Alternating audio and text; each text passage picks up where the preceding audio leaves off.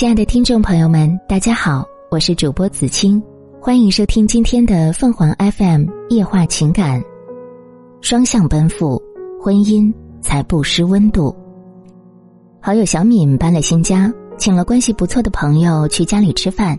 早就听说小敏的丈夫厨艺不错，当天果然得到了验证。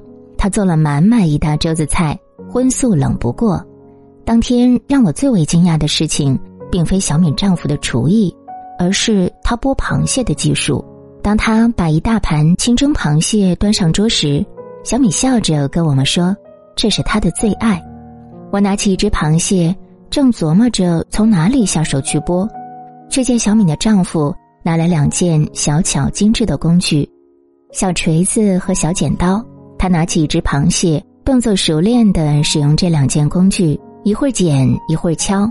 竟然很快就把螃蟹的壳全部剥掉，并且很自然的把剥好的蟹肉放到了小敏旁边。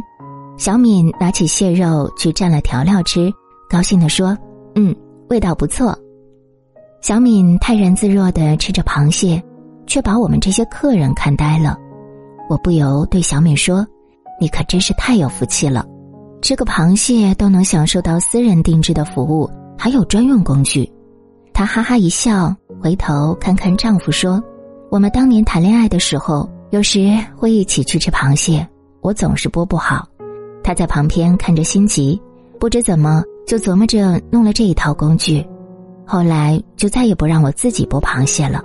结婚这么多年了，一直还是这样。”坐在我旁边的李姐瞪大了眼睛说：“难得呀，我丈夫对我可没有这样的耐心，别说给我剥螃蟹。”饭都是我做好了才肯吃呢，小米笑着打趣道：“说，李姐，别人还羡慕你呢，谁不知道你有个专职的司机？”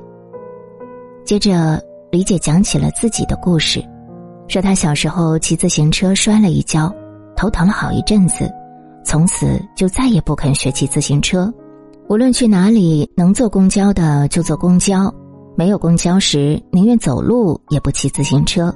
不过，他虽然自己不骑车，别人骑的时候他却敢坐。于是，从上中学开始，邻居家的一个男孩就成了他的专属司机。再后来，那男孩就成了她的丈夫。刚结婚那几年，他们家没有车，都是丈夫骑着自行车接送。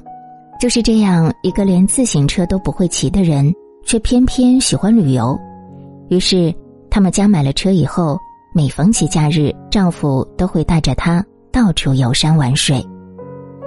跟我们一起来的小刘上班三年，谈了两次恋爱都无疾而终。感慨说：“一个永远都能吃到没有壳的螃蟹，一个多年如一日有专职司机。”我听着听着，怎么有了一种又开始相信爱情的感觉呢？小米安慰他说：“别急嘛，好事多磨。”属于你的缘分还没到呢。再说，你可不能只看我们从婚姻中享受到了什么，我们也有自己的付出啊。比如我丈夫对洗洁精之类的东西过敏，我就从来不让他洗碗，打扫厨房的事儿都归我。不过这次装修房子，他坚持花三千元装上了洗碗机，倒是大大减轻了我的工作量。李姐也对小刘说：“过日子就是这样。”在合理分工的基础上，多从对方的角度想一想，日子才能过得和和气气。比如，我丈夫最不喜欢做饭，但他知道我早晨喜欢睡个懒觉，于是早餐全由他负责。或者他晨练回来时，从楼下买油条、豆浆，或者热杯牛奶，煎个鸡蛋。那天回家的路上，我还在想着小敏和李姐分享的婚姻感悟。不由也在心里悄悄感慨起来，原来什么事情都有两面性。如果不是他们的解释，外人可能只看到了那没有壳的螃蟹，还有那风雨无阻的专职司机，却忽略了他们多年如一日负责洗碗做饭的辛苦。这也正应了那句话：好的爱情和婚姻一定是一场双向的奔赴，需要双方共同去呵护。所以。不必总是羡慕别人的幸福，想想在享受对方的呵护时，你又为他做了什么？每一份值得的付出，都需要爱来回应。愿你我都能找到那个对的人，在付出与回应中彼此陪伴，温暖一生。